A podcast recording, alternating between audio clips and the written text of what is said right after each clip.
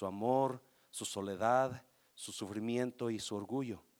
Esto causó una gran impresión en el ángel. Señor, eres un genio, pensaste en todo. Una mujer es realmente maravillosa, dice el Señor.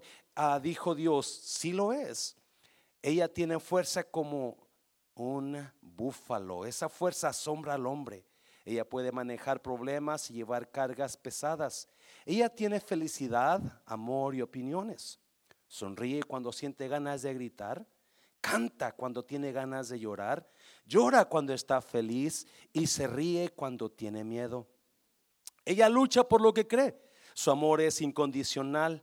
Su corazón se rompe cuando un pariente más cercano o algún amigo muere, pero encuentra la forma para seguir adelante con la vida. El ángel le preguntó, entonces, ¿ella es un ser perfecto, Dios? El Señor respondió, no, ella tiene solamente un defecto. A menudo olvida cuánto vale.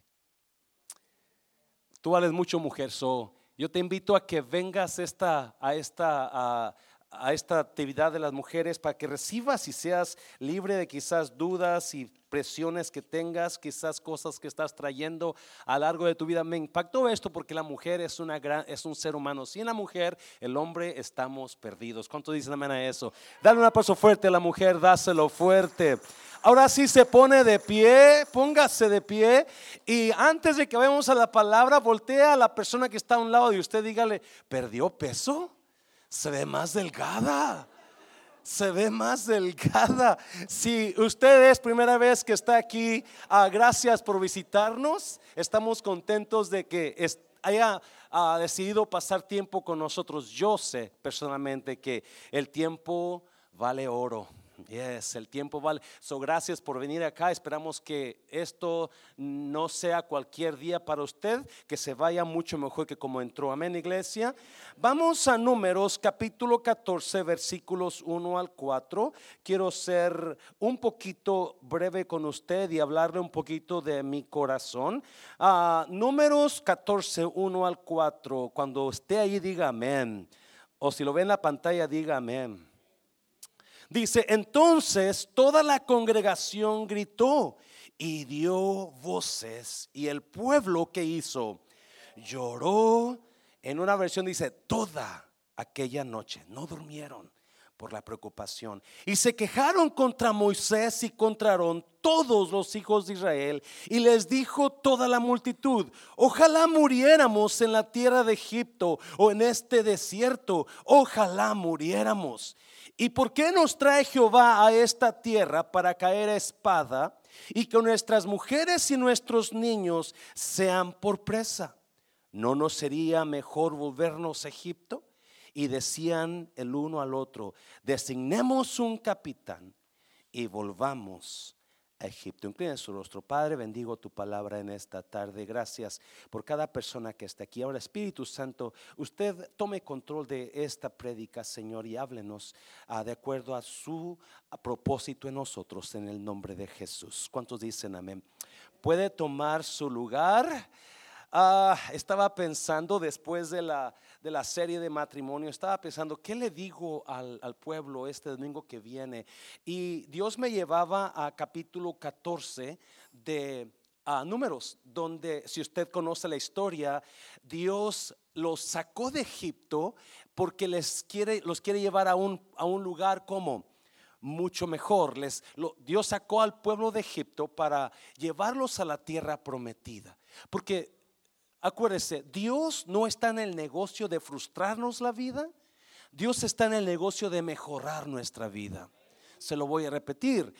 Dios no está en el negocio de frustrar su vida, Dios está en el negocio de mejorar su vida. Jesús dijo estas palabras, el ladrón vino para robar, matar y destruir, pero yo he venido para que tengas que vida y vida en abundancia. So Dios está en el negocio de mejorar su vida. Y no, quiero ser breve, esto es muy sencillo, pero quiero animar a alguien que quizás está pasando por alguna situación difícil.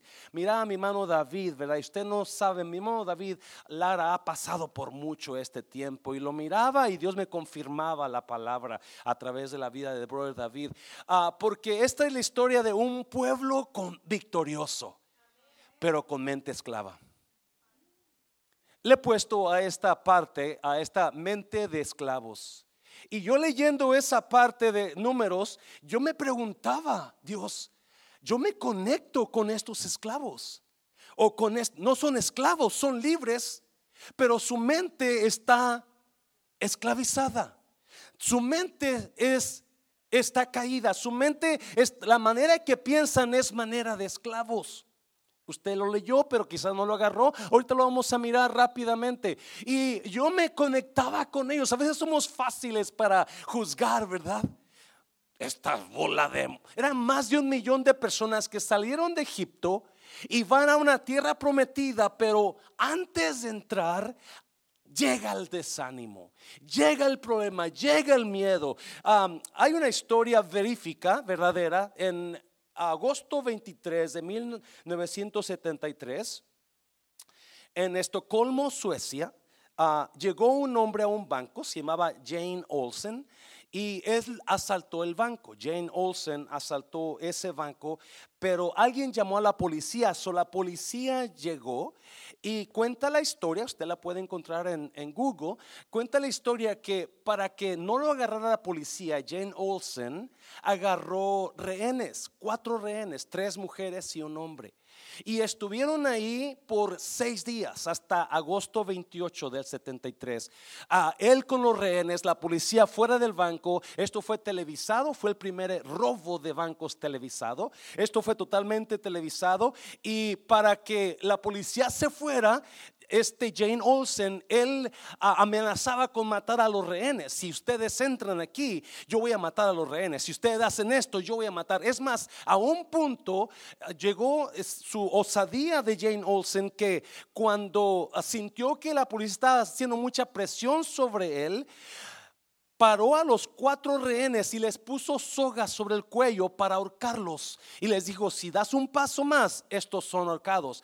Toda esa semana, seis días, estuvo la policía poniendo presión para salvar a los rehenes de este hombre y ah, hasta que por fin salieron, ¿no? Pero cuenta la historia que cuando salieron los rehenes defendieron a su captor. En lugar de acusarlo y decir lo mal que los trató, sino que ellos se, se, se, se hicieron amistad con él y en lugar de temerle a él, le temían a la policía. Algunos cuentan que una de las muchachas estuvo saliendo con él y cuenta la historia que de ahí salió el síndrome de, ah, ¿cómo se llama el pueblo? El síndrome de Estocolmo, donde el síndrome de Estocolmo es, es un, un síndrome raro que le pega a la persona que está siendo abusada y por alguna razón su mente se conecta con el abusador y no lo puede soltar. Y so, ese se llama síndrome de Estocolmo, donde el, el abusado está contento y feliz con, con el abusador con el que los cap y so, esta historia fue mundialmente conocida si usted lo, lo, mira en más detalle lo puede encontrar ahí y you eso es lo que yo miraba en el pueblo de Israel el pueblo de Israel fue rehén en Egipto por 400 años. Estuvo como esclavo en Egipto por 400 años. Dios mirando su esclavitud y mirando su dolor y toda la que estaban pasando en Egipto, mandó a un hombre a sacarlos. ¿Alguien se acuerda? Moisés fue y los sacó. Y Dios les prometió una tierra mejor. Yo los voy a bendecir. Yo voy a sacarlos de Egipto. Los voy a bendecir y los voy a llevar a una tierra mejor. Y sale Moisés con poder. Si alguien se acuerda cuando salieron de Egipto, ¿qué pasó cuando salieron de Egipto? Dios abrió un que un mar lo abrió y por medio del mar pasó el pueblo de Dios porque Dios los llevaba con mano fuerte haciendo milagros. ¿Alguien me está oyendo? So ahora están llegando a la tierra prometida, están ahí entrando, ya están por entrar, pero mandan espías, mandan espías y cuando se dan cuenta que hay gigantes en la tierra, entonces les llega el temor, entonces les da el miedo y comienzan a actuar otra vez como esclavos. Comienzan a pensar como esclavos y algunas de nosotros hemos estado pensando como esclavos y por eso quizás usted no está recibiendo lo que quiere lo que necesita recibir de Dios. Y esto me hablaba a mí personalmente a mí Dios porque yo me conectaba con este grupo de hombres que están pensando como esclavos.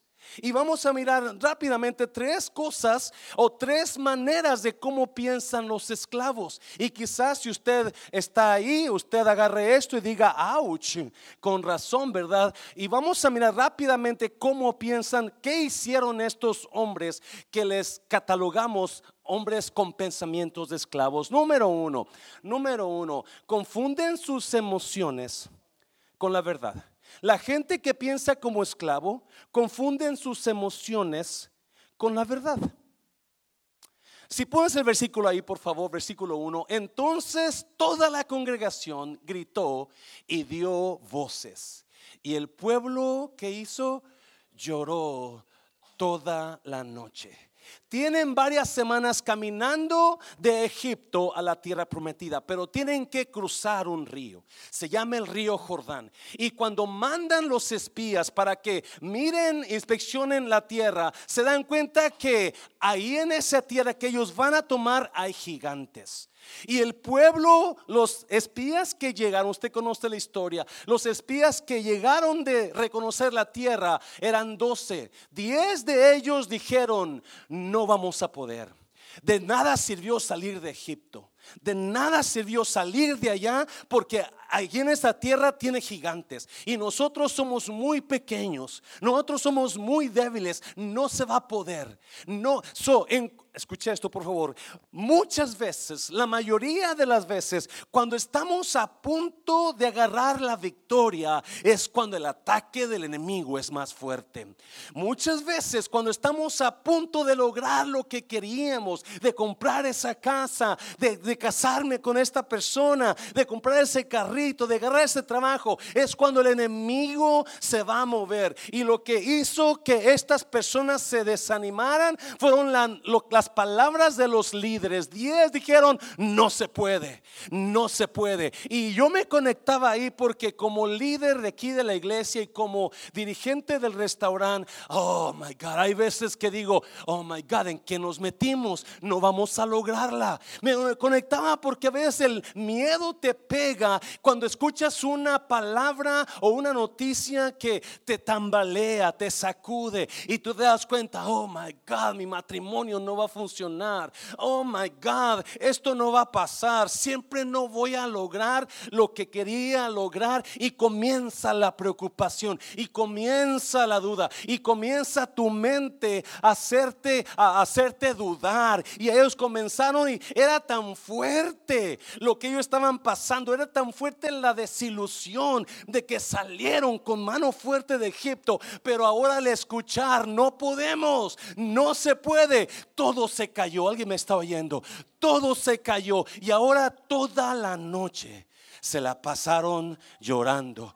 Toda la noche se la pasaron gimiendo, quejándose, se la pasaron gritando. Millón de personas que están ahí llorando por lo que acaban de escuchar. Y hay muchos de ustedes que quizás llegó, está en una situación donde usted está mirando algo que le dice no vas a poder. Usted está oyendo cosas que le dicen no se va a poder hacer. Usted está ah, quizás haciendo cosas que le dicen no se va a poder hacer. Y Dios te dice, yo te saqué de ahí para una razón y te voy a llevar a donde yo te prometí. El problema es que confundimos nuestras emociones con la verdad. Y uno de los problemas más grandes, de acuerdo al libro de, ah, de Daniel Goleman, ah, donde habla de nuestras emociones, es cuando la persona no puedes controlar tus emociones. Una persona que no puede controlar su enojo, una persona que no puede controlar su tristeza, una persona que no puede controlar su ira, tú vas a destruir algo. Usted va a pasar cosas fuertes, porque las personas más exitosas en la vida son las que se saben controlar. La inteligencia emocional se llama, usted sabe controlar ese enojo, sabe controlar esa ira, sabe controlar esa desilusión. Y yo decía, Dios mío, yo, para mí es muy difícil controlar mi desilusión porque me llega la, duda, me llega, aunque soy pastor, como quiera soy hombre y comienzo a pensar, Dios mío, ¿en qué me metí? ¿A dónde voy a llevar a la iglesia? Y así estaba este grupo, este grupo, ¿por qué salimos de Egipto? ¿Por qué estamos aquí? ¿Para qué nos trajo Dios hasta que alguien me está oyendo? Y hay personas que están en esa situación en esta mañana y Dios le dice, no confunda sus emociones con la palabra de Dios, no confunda sus emociones con la promesa de Dios. Porque si Dios lo sacó de un lugar, si Dios lo puso en un matrimonio, es porque lo vas a llevar adelante. ¿Me está oyendo? Dáselo fuerte al Señor. Si las emociones se van, vienen y se van. Las emociones Suben y bajan. Ahorita estoy enojado, al ratito me contento. Ahorita me gusta fulana, mañana me gusta sutana. Porque las emociones vienen y se van. Vienen, te enojas, te contentas, te ríes, te pones triste. Esas, las emociones son pasajeras. Pero las decisiones permanecen. Y mucha gente hace decisiones en momento de emociones fuertes y terminan arruinando sus vidas, terminan arruinando matrimonios, terminan arruinando vidas de los demás, porque nunca haga emociones, decisiones basado en emociones. Nunca haga decisiones basado en su emoción de desilusión, basado en su, en su, en su emoción de enojo. No, no, no pase hasta que se le pase, espera hasta que se le pase ese coraje, ese enojo y diga, ahora sí, ahora sí. Ok, ¿qué estaba pensando? Oh Dios, perdóname porque eso no está bueno. Si la emoción es lo que va a hacer, lo va a, la emoción significa traición. La emoción produce traición, siempre porque no es el momento de hacer las decisiones. Y estos hombres están haciendo decisiones basados en lo que escucharon de estos 10 personas, cuando en realidad la verdad es que Dios los prometió sacarlos y eso es la verdad, lo que Dios prometió hacer con usted, eso es la verdad. Josué capítulo 1, Josué capítulo 1 rápidamente, si lo puedes poner, mi siervo Moisés ha muerto, le dice Dios a Josué, ahora pues levántate y pasa este Jordán tú y todo este pueblo a la tierra que yo que a la tierra que yo que que yo les doy a los hijos de Israel. Dios prometió darles una tierra y Dios lo cumplió. ¿Me está oyendo? Las personas que no lograron entrar son las personas que se dejaron llevar por sus emociones. Porque Dios lo, Dios lo prometió y Dios lo cumplió. Si usted va a la Biblia, Dios Cristo bajó del cielo, murió para que usted y yo tuviéramos vida, una mejor vida. ¿Me está? Porque lo que Dios quiere hacer no es frustrarlo, pero mejorarlo. Dáselo fuerte al Señor, dáselo fuerte. yo no sé qué esté pasando usted en esta mañana, qué escuchó, qué está pasando, qué enfermedad le dio donde, wow, todo se le cayó. Y así pasó con estos. Diez personas, todo se le cayó y ellos infectaron a un millón de personas con su negatividad. Porque la negatividad, oh, es como un cáncer Tú hablas mal de alguien y enseguida todo el mundo está enojado con esa persona. Tú le dices algo a alguien malo y comienza a hacer el chisme. Como, y eso es lo que pasó con ellos. Se, you el otro día tuve que ir al doctor para un chequeo y el doctor no me dejaba ir porque encontró mi presión alta. Y no tienes, no te puedo dejar ir. Y luego viene y ¿sabes qué? No puedo bajar tu presión, tienes que ir al hospital. Y, no, yo no voy al hospital. Porque enseguida tú dices, me voy a morir o me van a sacar, si no me muero de enfermedad, me voy a morir del dinero que van a cobrar. So, yo no me voy al hospital, le dije. Y le pregunto, doctor, ¿por qué, ¿por qué mi presión está alta si yo trato de ir a caminar por lo menos tres, cuatro veces a la semana? No como tanto mugrero, loco. ¿Cómo no haces mole del refrán? Dijo, ese es, problema es el mole. No es cierto, no es cierto, no es cierto. Dijo, no, es que no es tanto la comida ni lo que haces ejercicio, sino la presión que trae sobre ti. Y yo dije, Dios mío, voy a soltar la iglesia. ¿Alguien quiere ser pastor? Tenga, aquí está el micrófono, ¿verdad? Porque enseguida tu mente te dice, cuando yo miré a mi hermano David, fui al hospital a verlo y, me, y miré cómo y nos dijeron todo, dije, Dios mío, lo que está pasando en su mente lo que está, todo lo que yo ahora, ¿qué va a pasar con mi familia? Ahora, ¿qué va a pasar con, mi, con mis hijos, con mi esposa? ¿Cómo lo vamos a hacer? Cuando miré a mi hermana Alicia, que fue al hospital a verla y estaba ella, que ni siquiera sabía que, dónde estaba ella, decía, Dios mío, ¿cómo, va a ser ella? Porque enseguida que escuchas, escuchas la, la, la, mala noticia, escuchas la, y no, que no, vas, no va a pasar como tú esperabas, entonces viene, viene, escuche bien, pero no podemos olvidarnos de la verdad de Dios. Y la verdad de Dios es que Dios prometió bendición. Agárrese de Dios y espere la bendición. Dáselo fuerte, Señor. Dáselo fuerte. Mira Deuteronomio, por si acaso, Deuteronomio, por si acaso no lo agarras bien. Porque Dios no solamente prometió la bendición y se las dio, pero por causa del pecado de ellos, se las quitó. Los sacó de Israel. Si tú te va a la historia, Israel ha sido sacado de, Jerusalén, de Judá, por, por, de Palestina, por como dos veces. Y mira lo que dice Dios. Entonces Jehová hará que volver a tus cautivos y tendrá misericordia de ti y volverá a que a recogerte de entre todos los pueblos a donde te hubiere que esparcido Jehová tu Dios. Versículo 4.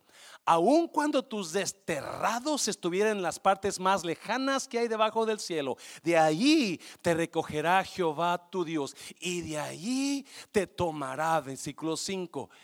Y te hará que volver Jehová a tu Dios. ¿A dónde? A la tierra que heredaron de tus padres y será tuya y te hará bien y te multiplicará más que a tus padres. Dios le prometió a Abraham y le dijo, sal de tu tierra y de tu parentela y ve a la tierra que yo te voy a dar. Dáselo fuerte, dáselo fuerte. Y lo cumplió con las personas que le fueron fiel. Lo cumplió con Josué y con Caleb. Alguien está aquí todavía. Lo cumplió con las personas que le fueron fiel. No con los que dudaron. No con los que se metieron en, en sus emociones y dijeron, no la voy a hacer. Va a pasar. Y no solamente Dios prometió meterlos, pero dijo, si tú sales de donde yo te voy a, llevar, te voy a volver a traer otra vez. En, en, otras palabras, lo que el diablo te quite, te lo voy a regresar para atrás. Dáselo fuerte, dáselo fuerte. Oh God, oh God. Yes, so no piense con mente de esclavo, no piense, yo batallaba, porque batallo seguido donde Dios, ¿cómo le vas a hacer? ¿Qué va a pasar? y ¿Alguien puede entenderme? ¿Alguien, ¿Alguien piensa así a veces? ¿Verdad que no estamos? En hermano Juan no lo miraba porque es otro de las personas que traigo carga por él, ¿no? Juan Hernández. Porque cuando llega el notición pesado y feo, es cuando todo se te viene abajo. Pero Dios ha prometido que aún lo que te prometió, aunque no lo tenga, aunque lo perdiste ahorita, lo vas a regresar otra vez. Una y otra vez, una vez Jesús le, dijo a los, a los discípulos, bienaventurados porque me han seguido y han dejado todo. Y Pedro le dice a Jesús, pues nosotros le hemos dejado todo y te hemos seguido. ¿Qué hay para mí en, en seguirte? Y Jesús dijo, aquí, en esta tierra, casas, bendición, bendición mucha y en el siglo venidero la vida eterna. So, no hay pérdida en Cristo. No hay pérdida en Cristo. Número dos, dáselo fuerte Señor. Número dos, número dos. Tratan personas con mentalidad esclava, tratan de arreglar el árbol en lugar del terreno. Oh, esto me encantó. Personas que piensan como esclavos siempre tratan de arreglar el árbol en lugar del terreno. Mira el versículo 2, mira. Y se quejaron contra quién? Moisés y contra Aarón, todos los hijos de Israel. Y les dijo toda la multitud, ojalá muriéramos en la tierra de Egipto o en este desierto, ojalá muriéramos. Mm. La ley de la siembra me enseña que cuando un árbol no da fruto, usted nunca arregla el árbol. Siempre arregla el terreno donde está ese árbol. Se lo voy a repetir. La ley de la siembra me enseña que cuando una flor no está dando flores, usted no va a arreglar la flor. Usted comienza a arreglar el ambiente donde está la flor. Sí, y estos hombres cuando no miraron, cuando miraron el notición feo, se enojaron contra Aarón y Moisés. Quisieron arreglar el árbol en lugar de el ambiente. Y el ambiente era que en sus corazones había mentalidad esclava. El ambiente era en ellos. El terreno estaba en ellos. El problema Jesús allá por Mateo 13 y en otros evangelios dijo esta parábola. El reino de los cielos es como un sembrador que va a sembrar semilla y se va y avienta la semilla y comienza a sembrar y la avienta y la avienta y la avienta. Dice, y parte de esa semilla cayó en el camino. Y como el camino es duro, la semilla no, no dio fruto porque no se enterró. So vienen los las aves y qué? Y se la comen. Parte de otra semilla cayó donde? En el pedregal. Donde no hay mucha tierra, es pura pedregal. So la semilla nace, pero como no tiene profundidad, ¿qué pasa con la semilla? Se seca. Otra parte cayó entre espinos y cuando crecen los, y nace la semilla, pero cuando crecen los espinos, entonces ahoga la, semilla y se muere. Pero otra parte cayó en tierra buena y da al 30, da fruto al 30, 60 y 100 por uno. ¿Cuál es, cuál es la palabra clave ahí? ¿Qué es el problema? El terreno, la tierra, el ambiente. Y muchos de nosotros estamos perdiendo matrimonios porque queremos arreglar el árbol y no arreglamos el ambiente. Estamos perdiendo vidas porque hijos porque queremos arreglar al hijo, pero el terreno está malo. Y ese es el problema con, con estos hombres. Estos hombres quisieron arreglar a Moisés y a Aarón cuando ellos no eran el problema. Mira, me encanta Lucas. Lucas, ponlo ahí por favor para que lo veas. Jesús les contó entonces esta parábola. Un hombre había plantado una higuera en su viña, pero cuando fue a buscar higos en ella, ¿qué pasó? No encontró, no dio fruto. Versículo 7. Entonces dijo al que cuidaba la viña, hace ya tres años que vengo en busca de higos a esta higuera y nunca los encuentro. Así que, ¿qué? Corta la higuera para que no ocupe terreno inútilmente. Si hay muchas mujeres que quieren hacer eso. Este hombre que tengo lo voy a cortar. ¿Para qué sirve aquí? ¿Verdad? Mira, versículo 8. Pero el viñador le contestó, Señor, déjala un año más. Cavaré donde? La tierra alrededor de ella y le echaré abono. Porque el problema no está en el árbol. El problema está en donde? en la tierra. El problema no está en su esposo. El problema es en el ambiente que está ese matrimonio. El problema no está en su esposa. El problema es el terreno donde están ustedes creciendo. ¿Me está viendo? Yo le aconsejo que en lugar de tratar de arreglar al árbol, arregle su terreno. Me está. Oh, y no, dáselo fuerte, dáselo fuerte. Mucha gente está tratando de arreglar.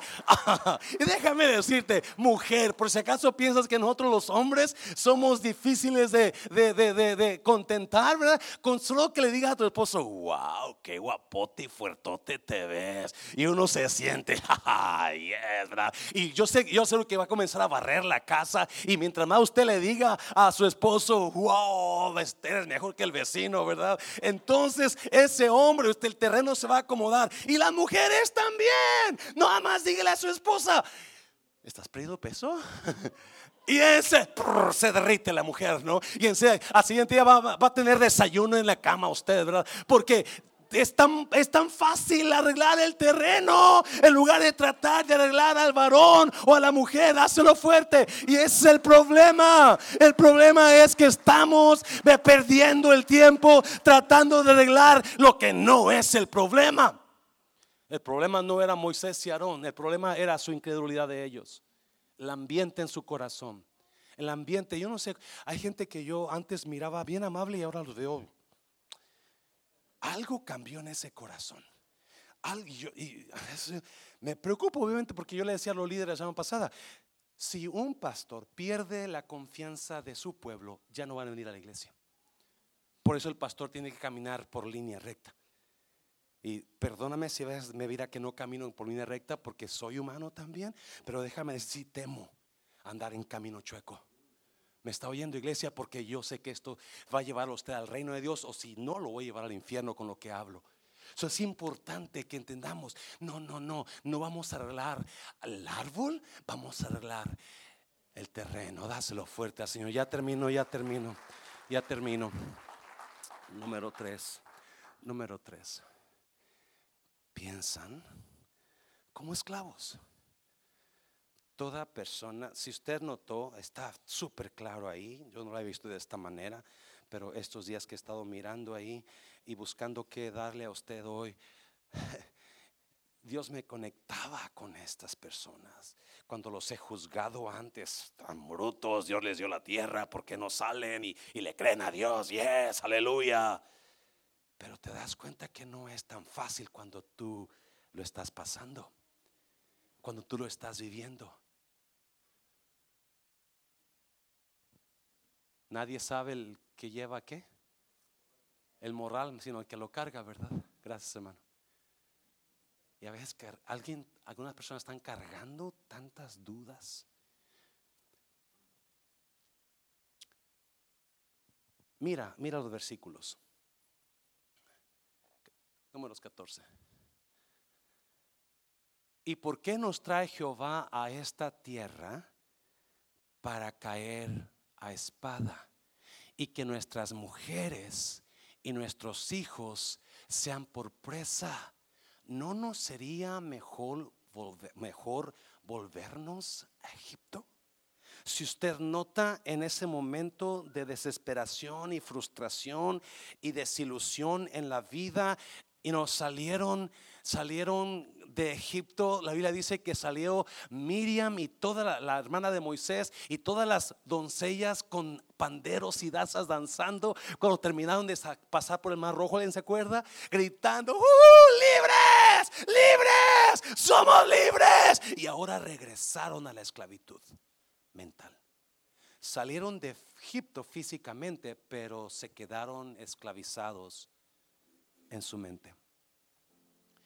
Y mucha gente siento que así pasa en el Señor, donde usted, Dios lo salva y se emociona y es una dulzura. Como le decía, la miramos y hay, gloria en usted. Y acá si uno quiere decir Santa María, Madre de Dios, ¿verdad? Porque ve uno el rostro de usted y, oh my God, y, comenzamos a, buscar líderes y esa persona, porque mira cómo brilla. Y ahora ya, como que usted lo ve y dice, wow, uh". Dios me la bendiga, hermana. Porque algo se fue. Algo, you know, something left you. Te quedaste vacío. You, you, you're not, you're empty. There's a place in you that is not full of God. Hay un lugar en usted donde no está Dios fluyendo. Algo está mal. Y uno dice, Dios mío, que. Y comienzas como pastor, uno comienza a orar, ¿verdad? Porque lo, lo peor que, que, que, un pastor quiere es que el pueblo se regrese a dónde? Egipto. Y comienzan a decir, ¿para qué la iglesia? ¿Para qué ese pastor? ¿Para qué esto? ¿Para qué el ministerio? Todo mundo con mentalidad de esclavo, lo primero que quieren hacer es regresarse de donde salieron. Todo mundo que piensa como esclavo, lo primero que quieren hacer es ah, a la goma con la iglesia. Ya no voy a ir ya no voy a estar ahí. Ah, eso no sirve. Y comienzan a pensar en, mejor me gustaba ya el 2002, ¿verdad? Cuando iba los sábados y viernes, allá mero, porque usted nota, ellos comienzan a añorar lo que tenía en Egipto. Cuando en Egipto eran qué? Rehenes, eran esclavos. Y y como decía brother Fernando, hermano Oliva, queremos darle a usted para que crezca, pero usted se va apartando. Y toda persona que, cree, ah, que, que piensa como esclavo, quieren dejar todo. Quieren dejar a la mitad del camino todo lo que Dios les ha dado, todo el matrimonio, los años que han vivido. No, ya no, mejor me regreso, mejor me paro. Aquí termina todo. Y es lo primero que dijeron. ¿Por qué nos trae Dios hasta aquí? ¿Por qué nos trajo Dios aquí? Oh, Dios mío, yo le he hecho muchas preguntas, esa pregunta a Dios en el refrán. ¿Por qué nos diste ese refrán? Porque cuando viene la competencia y se, pone aquí a la esquina al lado de nosotros y se ponen grandotes y bonitos para ponernos temor y, intimidarnos, créame, yo, yo, lo he sentido. Donde, donde y yo le digo a Dios, ¿por qué trajiste a esa gente? ¿Por qué? ¿Por qué? Porque es lo que dijo Dios vas a encontrar gente más grande y más poderosa que tú, pero no tengas miedo de ellos. Oh my God, es que la palabra de Dios es increíble. Dios nunca la vida es como dijo, dijo, dijo este la película de ah, la película de ah, ah, ¿cómo se llama la película se me olvidó el, el, actor y la movie, ¿verdad? La vida es una caja de chocolates donde no sabes cuál vas a agarrar cuando le metes la mano. Y a veces que la vida te trae, you know, risas y alegría, pero vienen problemas. Y Dios no lo hizo fácil. Dios no lo hizo fácil. Obviamente Dios nos autorizó a entrar. Me está oyendo. Dios nos autorizó a entrar. Pero no nos dijo, te la voy a poner facilita. No, no, va a haber gigante. No nos dijo eso tampoco. Yo le voy a reclamar a Dios cuando llegue al cielo. ¿Por qué no nos dijiste que iba a ser fuerte la cosa? ¿Por qué no me dijiste que tenía que orar seguido para, para poder salir adelante? ¿Por qué no me dijiste Dios que no iba a ser fácil, que me iba a poner más viejo de lo que estoy, nomás con pura preocupación? ¿Alguien sabe? El, el viernes, el viernes fui a comprar unas charolas para el refrán y fui a un lugar ahí y, llego ahí, está el dueño y ya lo conozco el Señor, está el dueño y él, él está así y así y, sin pelo ya. Yo tampoco tengo mucho, pero creo que tengo un poco más que él. Y su llego y le dije, estoy buscando esas charolas, ¿usted las tiene? Oh, no tengo.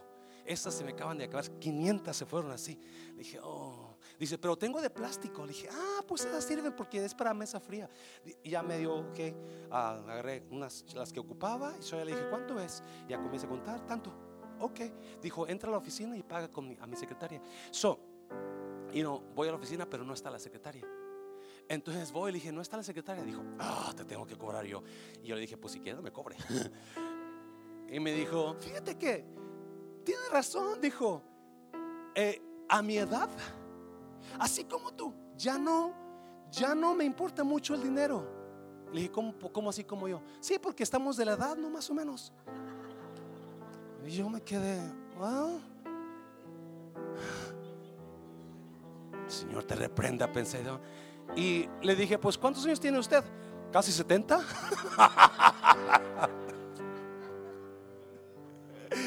y le dije, oh, yo tengo 58. Dijo, Men, estás acabado. Dije, ahora sí dejo la iglesia, ahora sí dejo el refrán. Voy a dejar todo. Porque me, me, arruinó mi día. Y comencé y corrí al espejo, así me veo tan viejo como él. Porque, porque me, amo, ya tenía años que no me decían que estaba viejo. Y ahora me dicen que parezco de 70. Oh, Dios mío. Y, no te tumba. So, estos hombres dijeron, vamos a regresarnos. No solamente dijeron eso, vamos a regresarnos, porque la gente con mentalidad de esclavo siempre van a querer dejar todo a medio camino. Iglesia, fe, ministerio, matrimonio, negocios, todo. se lo voy a repetir, porque esto es... La gente que piensa como esclavo siempre van a dejar todo a medio camino. fe, iglesia, ministerio. Yo sé cuando alguien ya se ofendió. En cuanto usted comienza a ver que se ¡fum! salieron del grupo de WhatsApp. ¡fum! Y no le dice nada. ¡fum! ¡fum! Y, lo buscas en otro grupo, también salió. Y buscas en otro grupo, también salió. Oh my God. Porque están actuando en sus emociones y no en la verdad. Todo mundo que piensa como esclavo siempre va a querer dejar todo a la mitad y van a querer regresarse. Ah, versículo 4, por favor. Y decían el uno al otro, designemos un capitán y volvámonos a Egipto. Ah.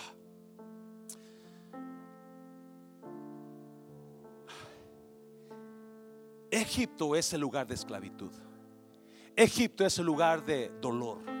Egipto es lo que ellos, por la, por la razón que Dios mandó a un hombre para que lo sacara.